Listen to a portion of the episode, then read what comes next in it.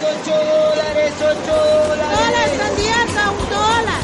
Un dólar de melones,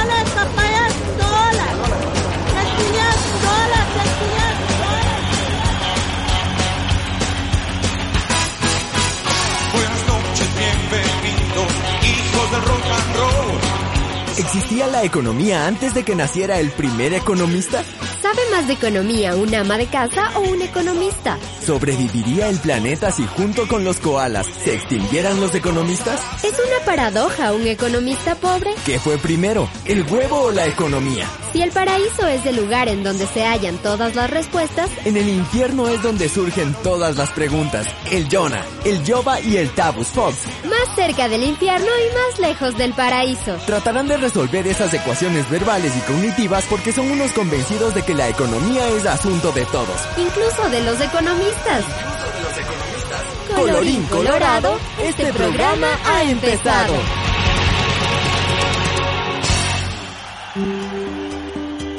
El Instituto de Investigaciones Económicas de la Universidad Central del Ecuador y de la Facultad de Ciencias Económicas presenta. Presenta.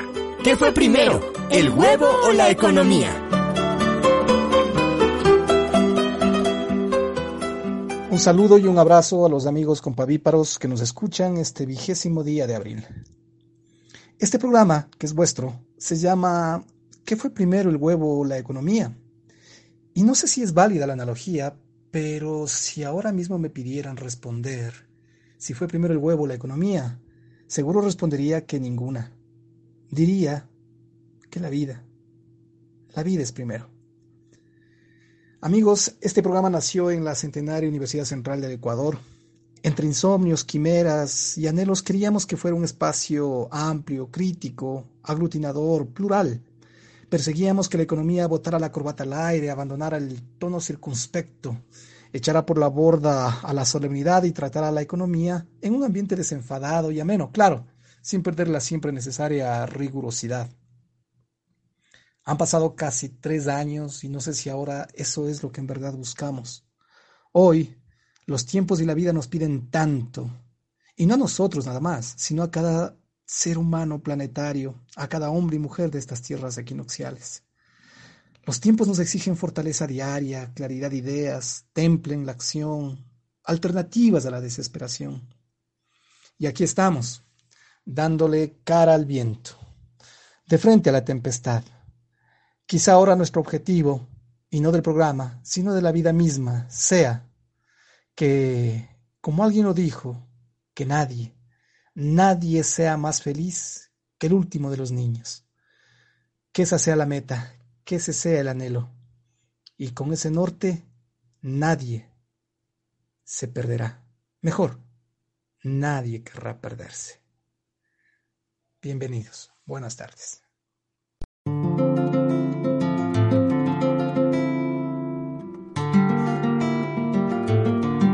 ¿Qué fue primero? El huevo o la economía. Justo ese es el título del programa nuestro. Y el maestro precisamente acaba de decir que la respuesta de pronto no va por ahí. No es ni el huevo, ni tampoco es la economía. Dice el maestro la vida. Mm, me parece que sí, pero siempre pensé que la respuesta a esa pregunta era el huevo. El huevo como una forma de entender y reconocer el origen de nosotros, de la inteligencia y por supuesto la preservación de los seres humanos antes que la misma economía. Pero entrar en esas discusiones es siempre complicado porque no es lo uno o es lo otro, porque la economía está relacionada directamente con la vida. Nuestro querido profesor don Bolívar Echeverría nos contaba que existe, que permanece un absurdo fundamental y es que en efecto en esa pregunta de qué fue primero el huevo o la economía se esconde qué es lo más importante para quién producimos, para qué producimos. Y don Bolívar nos dice que el absurdo fundamental consiste en que no se produce para satisfacer las necesidades de los seres humanos, para calmar el hambre, para transportar a los seres humanos, para dar alegría, para poder entregar un bocado de comida a un hambriento. No, no, no, no se produce para eso. Se produce para que haya una utilidad, una rentabilidad, para que haya lucro, para que de por medio en ese proceso esté la valorización del valor. Mm, términos un poco técnicos, sí, pero si traducimos eso a un lenguaje más morocho, diríamos que la economía en términos generales se concentra en obtener el lucro y no en satisfacer las necesidades de los que tienen hambre. Claro, pero no es que no se satisfagan las necesidades con la producción, no, claro que sí. Lo que nos dice don Bolívar es que la primera prioridad no es la satisfacción de las necesidades, esa es una prioridad de segundo orden, una prioridad secundaria. Si no, preguntémonos algo. ¿Produciría un panadero para ayudar a su vecino sin que éste le pueda pagar o retribuir? Por lo tanto, el absurdo fundamental consiste en eso, en qué loco mundo en el que estamos, en donde no se produce pan para quien necesita comer un pedacito de pan en la mañana, no, se produce para obtener ganancia, para obtener rentabilidad. Claro, en medio de este sistema hay excepciones, por supuesto. El cafecito que me iba a preparar mi madre hoy en la mañana, ese majado de verde, incluye una producción de valor, pero no se entrega a cambio de un beneficio económico. No, no, no, se lo hace por puritito amor. Y eso es lo que mueve la cabeza de los seres humanos. Pero parecería que no. Ah, qué loco mundo este. Qué loco mundo este en el que nos ha tocado vivir. Como dice Don Fito y los Fitipaldis allá al otro lado del globo, yo no sé si el mundo está al revés o soy yo el que está de cabeza abajo. Para todos los que están cabeza abajo, bienvenidos y bienvenidas.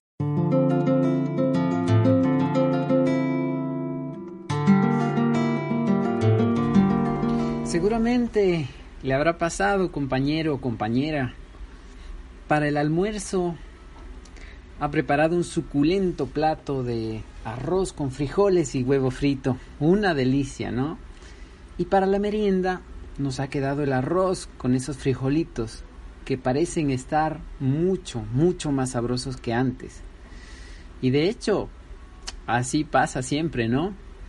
Eso justo nos ha ocurrido con la intervención del Jonah de nuestro programa anterior.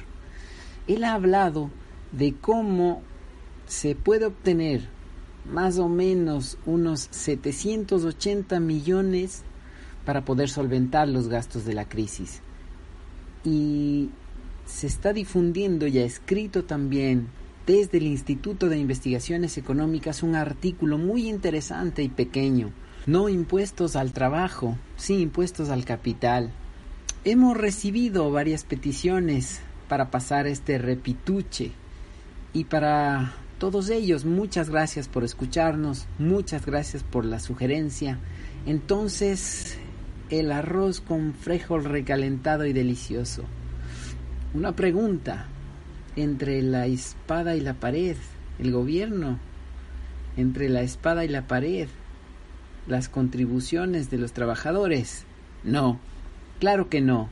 Por eso vamos a escuchar entonces lo que nos dice el Jonah.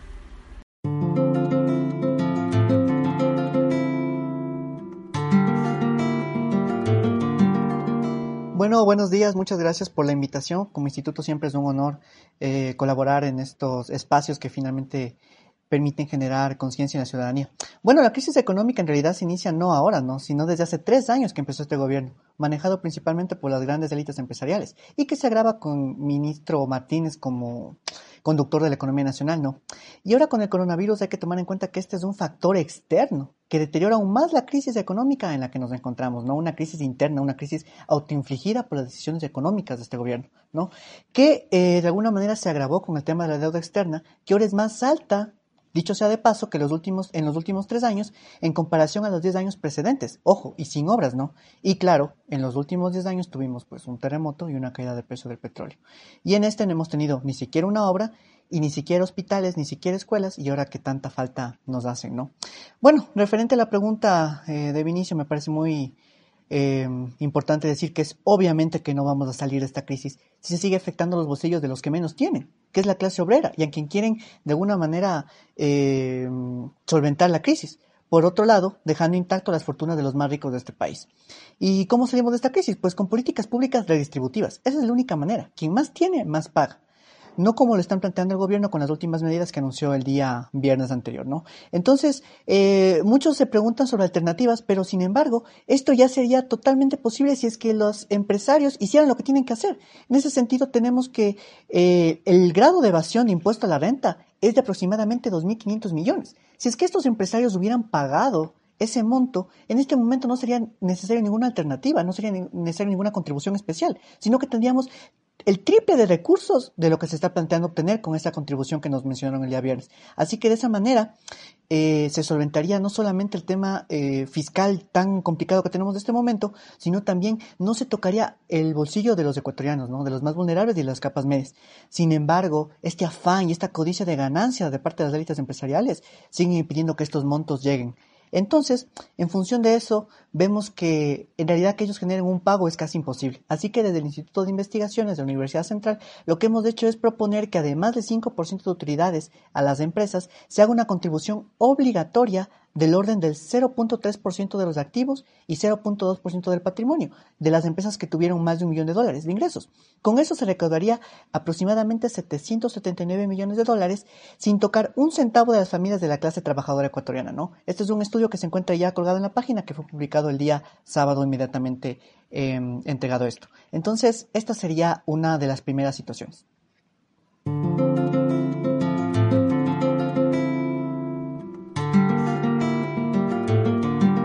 Bueno, en cuanto a la siguiente pregunta que se relaciona con el tema de los puestos de trabajo, pues primero vamos con los miles de despedidos del sector público, ¿no? Y que ahora tanta falta le hacen al país, eh, al menos en el tema del sector salud. Y vemos que ya estas familias fueron afectadas por el tema de los despidos y que ahora nos afecta a todos, porque básicamente está sobresaturado el sistema de salud y con mucha preocupación vemos cómo del total de personas contagiadas, 1.600, el 40% del total de personas contagiadas son médicos. Y esto no se puede decir que fueron contagiados de afuera. Esto es una negligencia del sector público y no dotarles de los instrumentos como para cuidarse. Y eso nuevamente nos acude a cómo la reducción de los ingresos del tamaño del Estado, perdón, es lo que finalmente les tiene en esta posición. O sea, imagínate, es de los países en donde más contagiados tenemos del sector salud. Así que primero ellos son los grandes afectados. En realidad no tenemos una cifra exacta de cuántas personas han sido despedidas intempestivamente, pero según últimas informaciones, hasta el 31 de marzo, el Ministerio de Trabajo recibió una queja de 500 personas que han sido despedidas en el actual proceso. ¿Cuántas más a este 13 de abril no tendremos en este momento? Entonces vemos que todas ellas son personas que han sido afectadas en sus trabajos y en sus labores y sus ingresos como para sostener este momento complicado en el país. Em, por otro lado, referente al aporte, de acuerdo a las cifras del ministro Martínez, los aportes por los salarios em, durante nueve meses llegarían a los 300 millones. Sin embargo, aquí cabe aclarar que se habla de una progresividad, pero lo que no se toma en cuenta es que las élites del país, los más ricos, ganan en promedio 72 mil dólares mensuales, pero es un dinero que no es registrado, ya que por una serie de artimañas, estas personas de la clase alta registran muchos menos ingresos. Entonces, esto finalmente hace que su aporte casi sea eh, de cero y finalmente caiga sobre la clase obrera y estos son los que tienen que pagar. Entonces, ¿cómo es posible que personas que ganan 500 dólares mensualmente, menos de la canasta básica, pues, em, en este momento tengan que solventar la crisis, ¿no? Estas personas que no pueden hacer esas artimañas, como tener precios fiscales, evadir impuestos, como si lo hace la clase alta, demostrado empíricamente. Entonces, si esto eh, da cuenta de que no necesariamente va a ser afectada la clase alta y que dicha progresividad no se va a dar.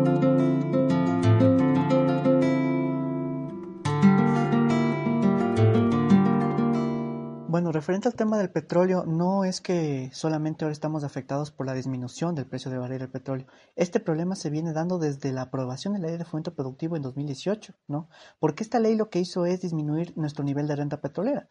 Entonces, a tal punto que si en 2018 las exportaciones nacionales ascendían al 75% del total. En este momento, las exportaciones nacionales solo alcanzan el 63%, es decir, se están llevando nuestro petróleo. ¿no? Y esto está afectando tanto los ingresos del país como eh, las posibilidades que esto tenga de generar inversión. Claro que, bueno, no hemos visto nada de inversión, así que está por demás decir eso. Y sin embargo, a pesar de estar evidenciándose esto, se quiere seguir afectando a la renta petrolera aún, más con el tema de las privatizaciones, ¿no? En eso estamos muy conscientes de cómo se ha querido de alguna manera todavía privatizar lo de la mm, refinería de Esmeraldas y también el campo petrolero Sacha, ¿no? que es el más fructífero del país, como en algún momento lo anunciara el ministro Ortiz.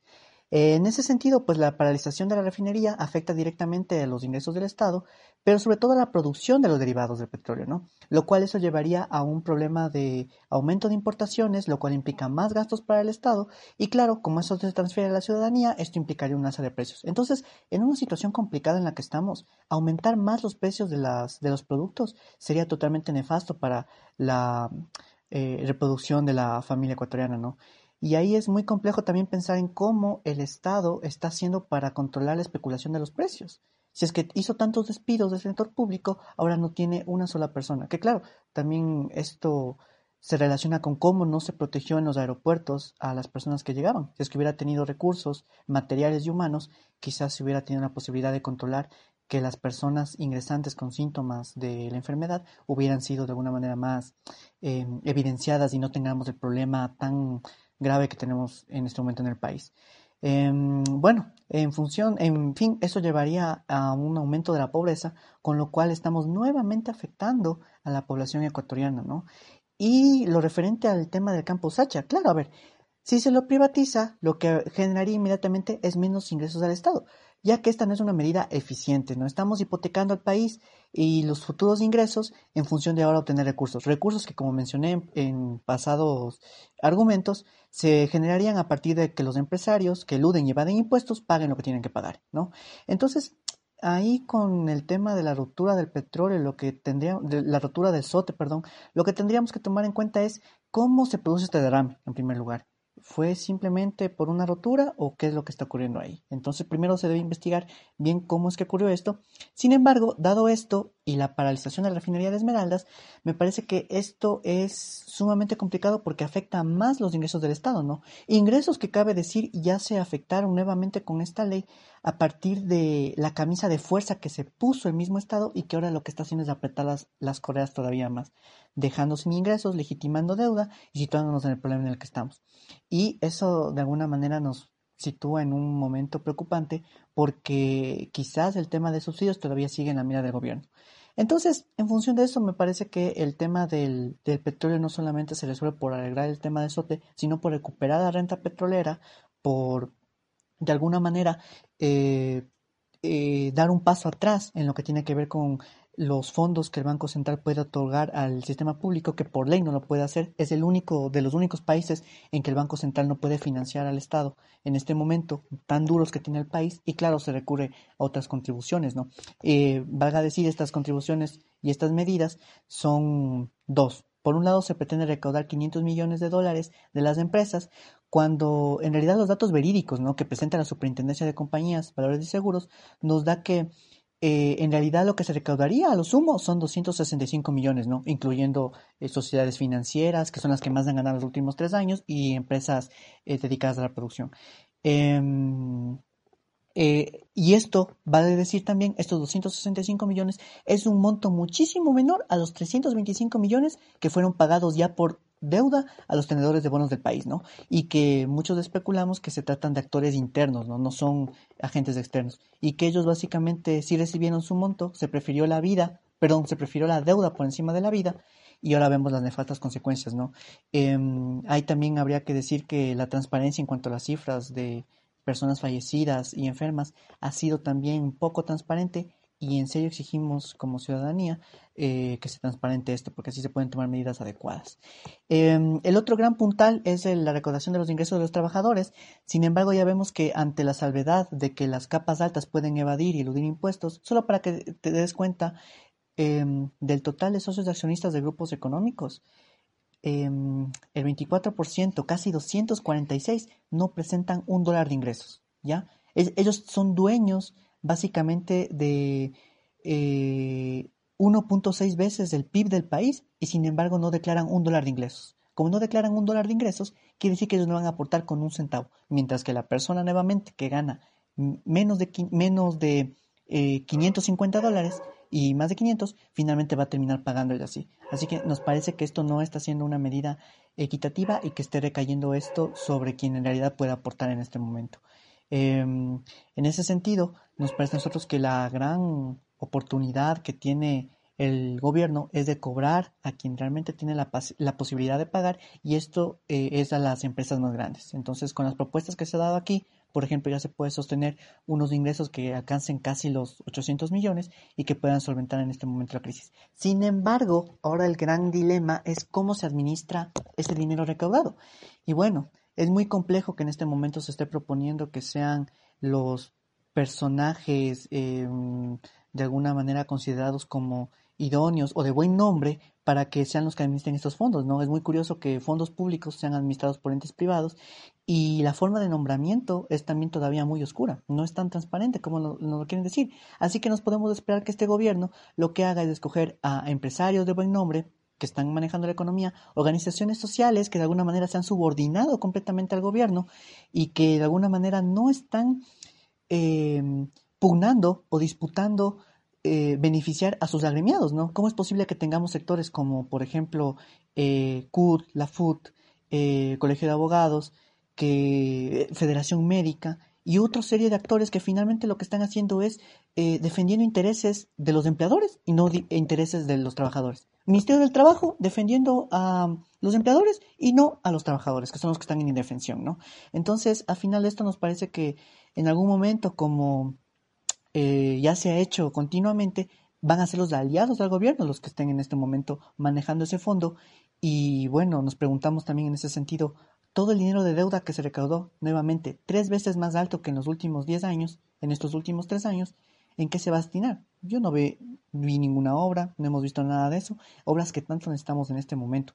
Entonces, sí nos parece que las personas que van a designar para estos puestos de igual manera van a ser em, aliados completamente del gobierno y personas escogidas a, dedo en función de básicamente lo que ocurrió también con el Consejo de Participación Ciudadana, ¿no? Eh, a cargo de lo que fue el liderazgo de, de, Trujillo, ¿no? Para escoger esto. Y finalmente van a ser estos aliados los que dispongan estos recursos y en los que no sabemos a quién van a, a intervenir. Ya vimos que continuamente el gobierno fue salvando empresas y ahora lo que quieren hacer es nuevamente salvarles a costa de la clase trabajadora. Entonces vemos con esto mucha preocupación y al menos desde el lado académico, instituto de investigaciones, lo que se trata siempre es levantar información real, eh, verificada y que de esa manera permita tener las mejores decisiones, ¿no? Que esté en función del bienestar común y no solamente de una élite históricamente privilegiada. Así que em, estas son un poco las aportaciones que podemos dar desde este, desde este campo y esperamos que la situación mejore para todos, pero eso va a ser por una disputa, no solamente por estar cuestionándonos qué tan solidarios somos, sino cuánto puede llegar a ser la codicia que tengan ciertos actores para enriquecerse a costa de la vida de los ecuatorianos. Eso sería mi, mi, querido Benicio, gracias por este espacio y esperamos que esto sea de ayuda como para que la, la ciudadanía tome conciencia de que la única posibilidad que tenemos de salir de esto es con políticas públicas que tienen a la redistribución. Y bueno, si es que el gobierno no toma estas medidas de esa manera, la única posibilidad que tenemos es seguir interpelándole y disputándole desde nuestros sectores. Si usted viaja para Mendoza, Argentina, tiene que visitar un puente que no es un puente, el puente del Inca, una formación natural que, como puente, está suspendida sobre el río Las Cuevas. La leyenda, que no es otra cosa que historia, pero más bella, cuenta que antes de que el hombre blanco pisara estas tierras tahuantinsuyas, el heredero inca estaba afectado por una terrible enfermedad. Alguien, siempre hay alguien, sugirió que al sur, esto es, en el Collasuyo, había unas vertientes que sanaban. Llevaron pues al heredero, pero no había forma de cruzar el último escollo para llegar al lugar de la sanación. Un río impedía el paso. De manera que los guerreros que acompañaban al heredero del sol se abrazaron para hacer un puente y que el Inca pudiera pasar. Logró pasar el Inca y al regresar a ver para agradecer a sus guerreros, estos se habían convertido en piedra, creando así un puente natural, el hoy puente del Inca. ¿Y esto qué tiene que ver con la canción de hoy? dirán. Pues nada, o todo. Vamos a 1979 y en Mendoza hay una noticia que tiene alborotada a toda la ciudad. Unos turistas se habían tomado una foto en el célebre puente del Inca y al revelarla aparecieron unos enanitos verdes en ronda en la fotografía. La noticia llegó, dicen, a la NASA. Y nada, un grupo de jóvenes mendocinos estaban en esos días armando un grupo de rock y a alguien se le ocurrió que el grupo bien podría ser de enanitos verdes. Así que de los enanitos verdes tenemos esta canción de 1986, La muralla verde, ese lugar que separa lo que fue de lo que será. Suelte maestro esa dosis de dopamina en beats.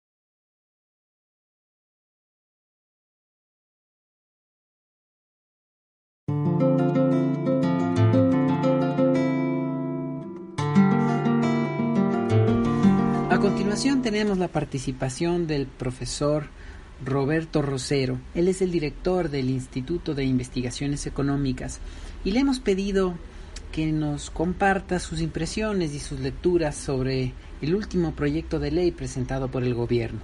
Vamos entonces con esa nota.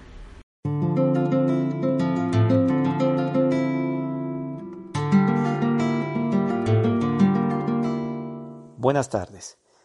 Recién el Ejecutivo, el día viernes 17 de abril, acaba de enviar dos proyectos de ley a la Asamblea para la respectiva discusión, debate y aprobación eh, en lo que se refiere a la crisis que actualmente el Ecuador está viviendo provocada por el COVID-19.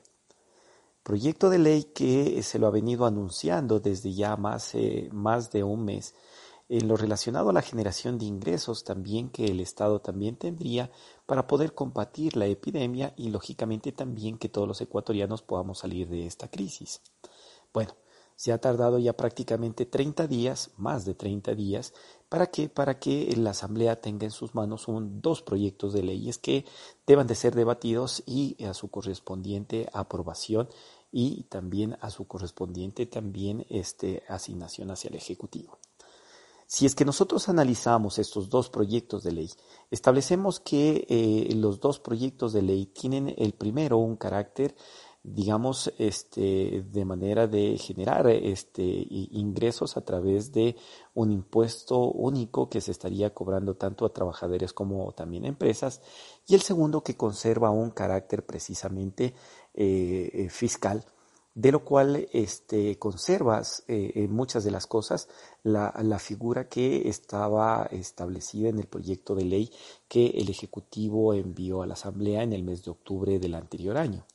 Es decir, que el uno sí sería netamente de carácter urgente, mientras que el otro, este, sobre todo, eh, se encaminaría hacia lo que las autoridades económicas eh, siempre se han manifestado, y es el hecho de este, establecer eh, una disminución del tamaño del Estado, de establecer también este, una, una disminución también de los gastos por parte del Estado y de establecer eh, reglas macro este, fiscales que sobre todo garantizarían un aspecto del manejo del déficit fiscal.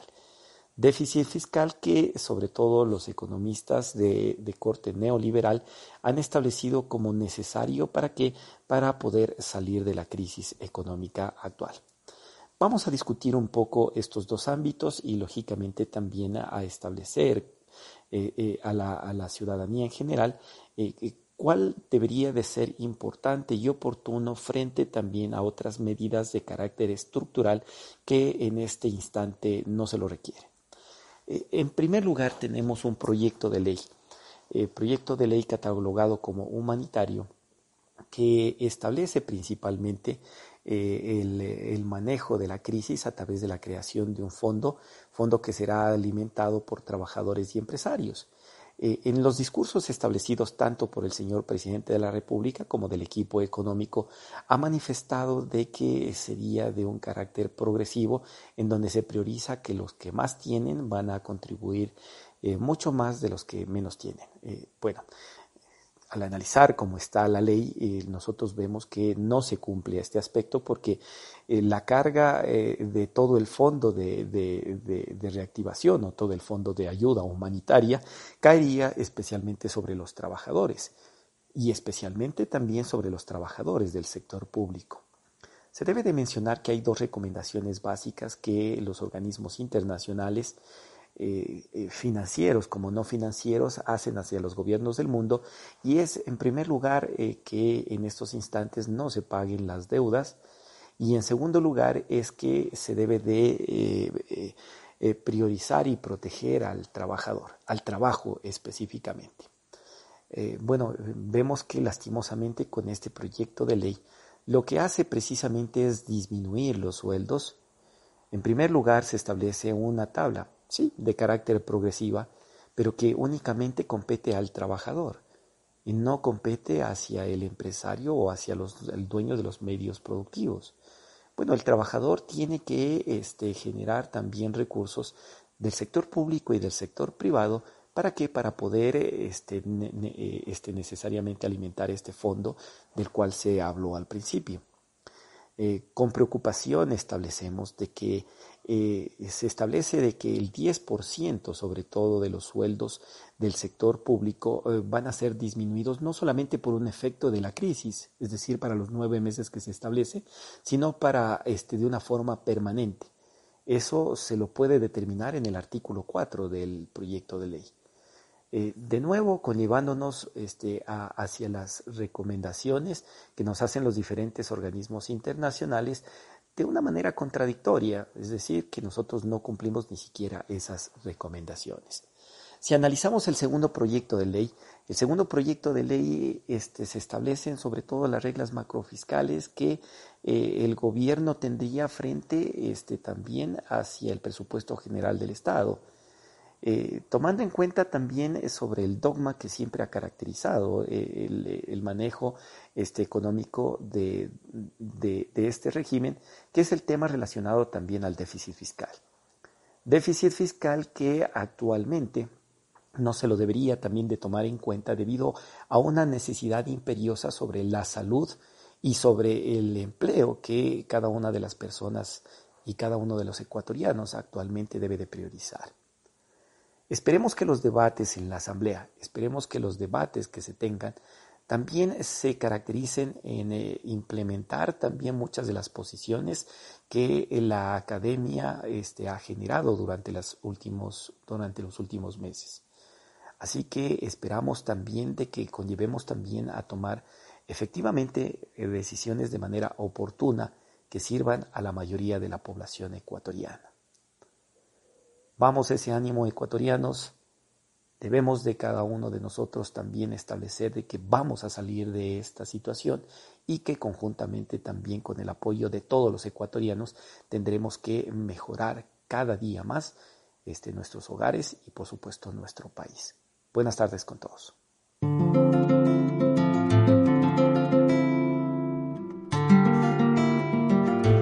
Y ya para ir cerrando, el profe Robert, el mismo profe Robert nos va a contar algunas reflexiones en torno a liquidez y al papel del Banco Central y aquellos proyectos de reforma que pretenden ahogarnos y asfixiarnos un poco más. Vamos entonces.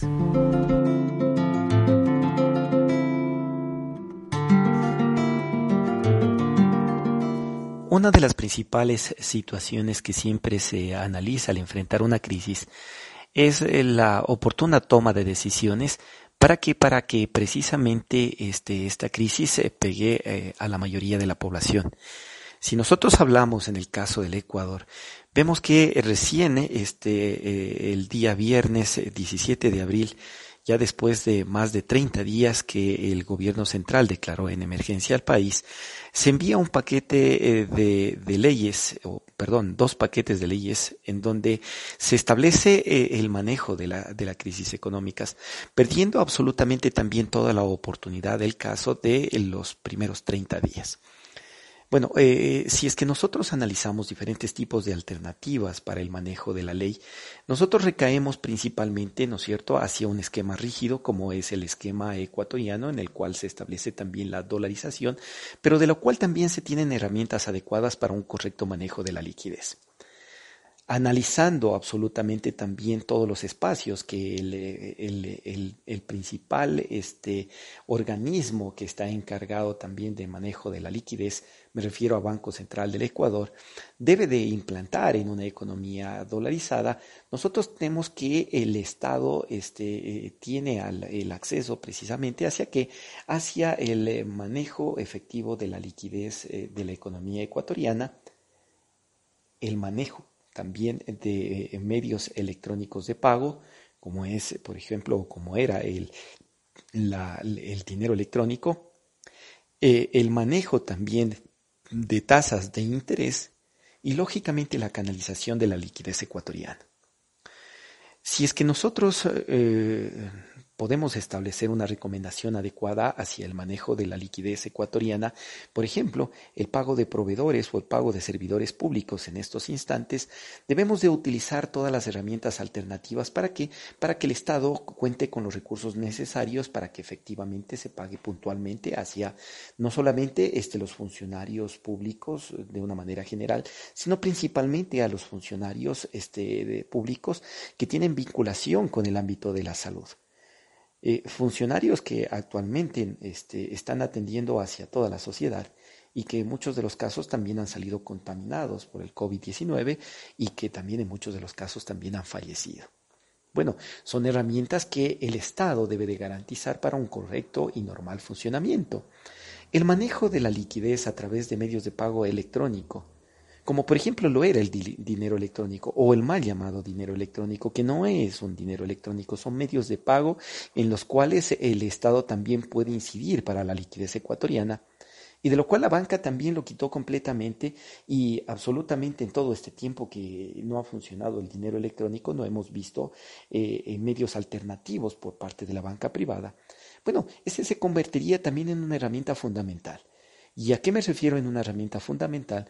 Pues en cierta manera, ¿no es cierto? Eso incidiría, por ejemplo, que cada una de las diferentes personas reciba este, cualquier tipo de bonificación eh, que el Estado entregue para que para tratar de sobrevivir en estos días directamente a través de sus celulares, sin ningún tipo de intermediario.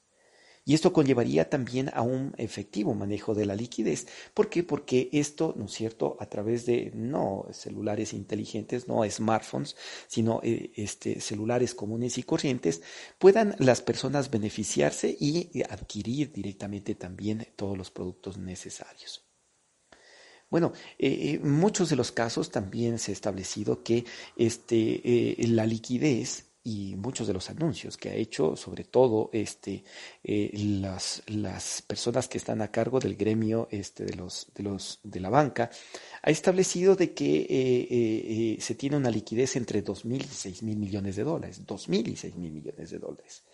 Pues efectivamente se necesita que esa liquidez retorne nuevamente al país ya que también ellos se encargaron de que, de que esta liquidez, ¿no es cierto?, que antes a través del coeficiente de liquidez en donde se garantizaba de que por lo menos el 40% de esa liquidez se encuentre eh, dentro de la economía ecuatoriana, se establezca de que eh, este, haya un manejo efectivo a través de una canalización directa, ¿no es cierto?, que podría conllevar, ¿no es cierto?, hacia instituciones públicas crediticias o hacia el mismo Estado también herramientas que no solamente se han hablado de que en el Ecuador es el único país que hace eso, sino que se realizan o, lo realizan todos los bancos centrales este, alrededor de todo el mundo.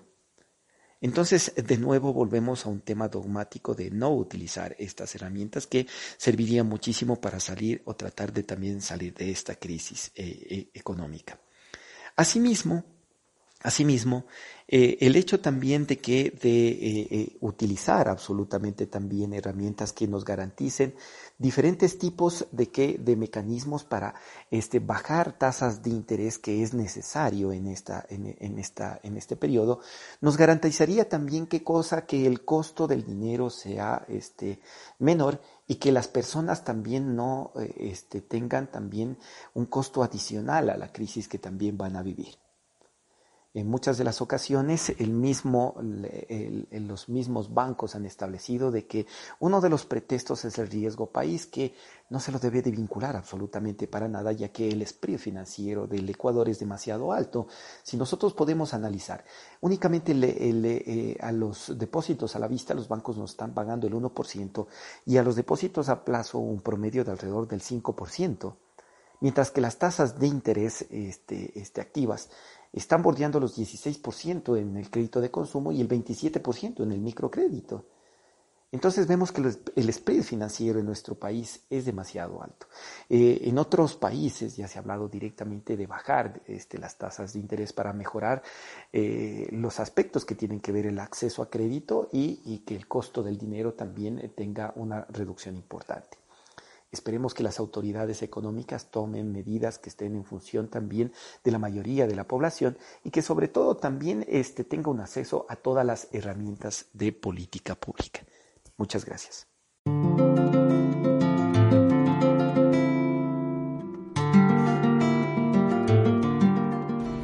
Y justo antes de cerrar tenemos la participación de uno de nuestros estudiantes de la facultad. Vamos adelante.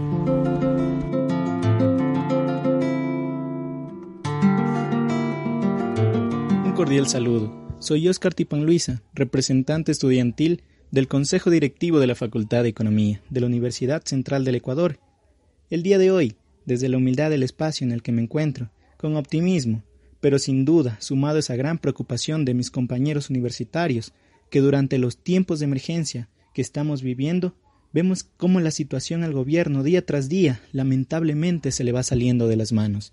En lo que mi perspectiva me deja, considero esto es una consecuencia de políticas de ajuste que se han venido implementando. Hoy vemos cómo no se descarta una muerte cruzada o la eliminación del subsidio a los combustibles. Esto me parece es un descuido generalizado anterior de varios sectores prioritarios en lo que respecta sobre todo a las microfinanzas. Los resultados lamentablemente están a la vista. Hoy vemos como miles de personas salen a buscar el sustento de sus familias y en estadísticas el 16,2% del sector informal que está en la provincia del Guayas hoy conlleva a que más del 70% del total de casos de COVID-19 estén precisamente en esta provincia. No obstante, también salen a flote las nuevas medidas propuestas por el Gobierno Nacional, enfocadas tanto a grandes empresas como a los individuos. Sin duda, vemos como una vez más, en mi perspectiva, son medidas a corto plazo, pero sin duda tampoco creo que exista una fórmula mágica, ya que con el 70% del sector productivo paralizado, la caída de precios del petróleo y el aumento del riesgo país, ni siquiera se ha hablado de otras problemáticas, como el desempleo de miles de jóvenes que hoy nos encontramos a la deriva. Por eso es importante reconsiderar el modelo económico actualizado. En vez de exonerar impuestos a las grandes empresas, éstas deben pagar sus obligaciones. Me parece es momento de ordenar prioridades y que el peso de la emergencia recaiga precisamente en aquellos que siempre se han favorecido de las políticas de gobierno.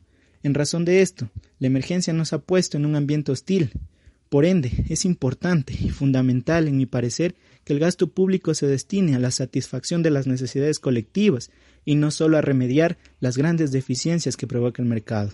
Muchísimas gracias por escuchar mi participación y, y una buena tarde.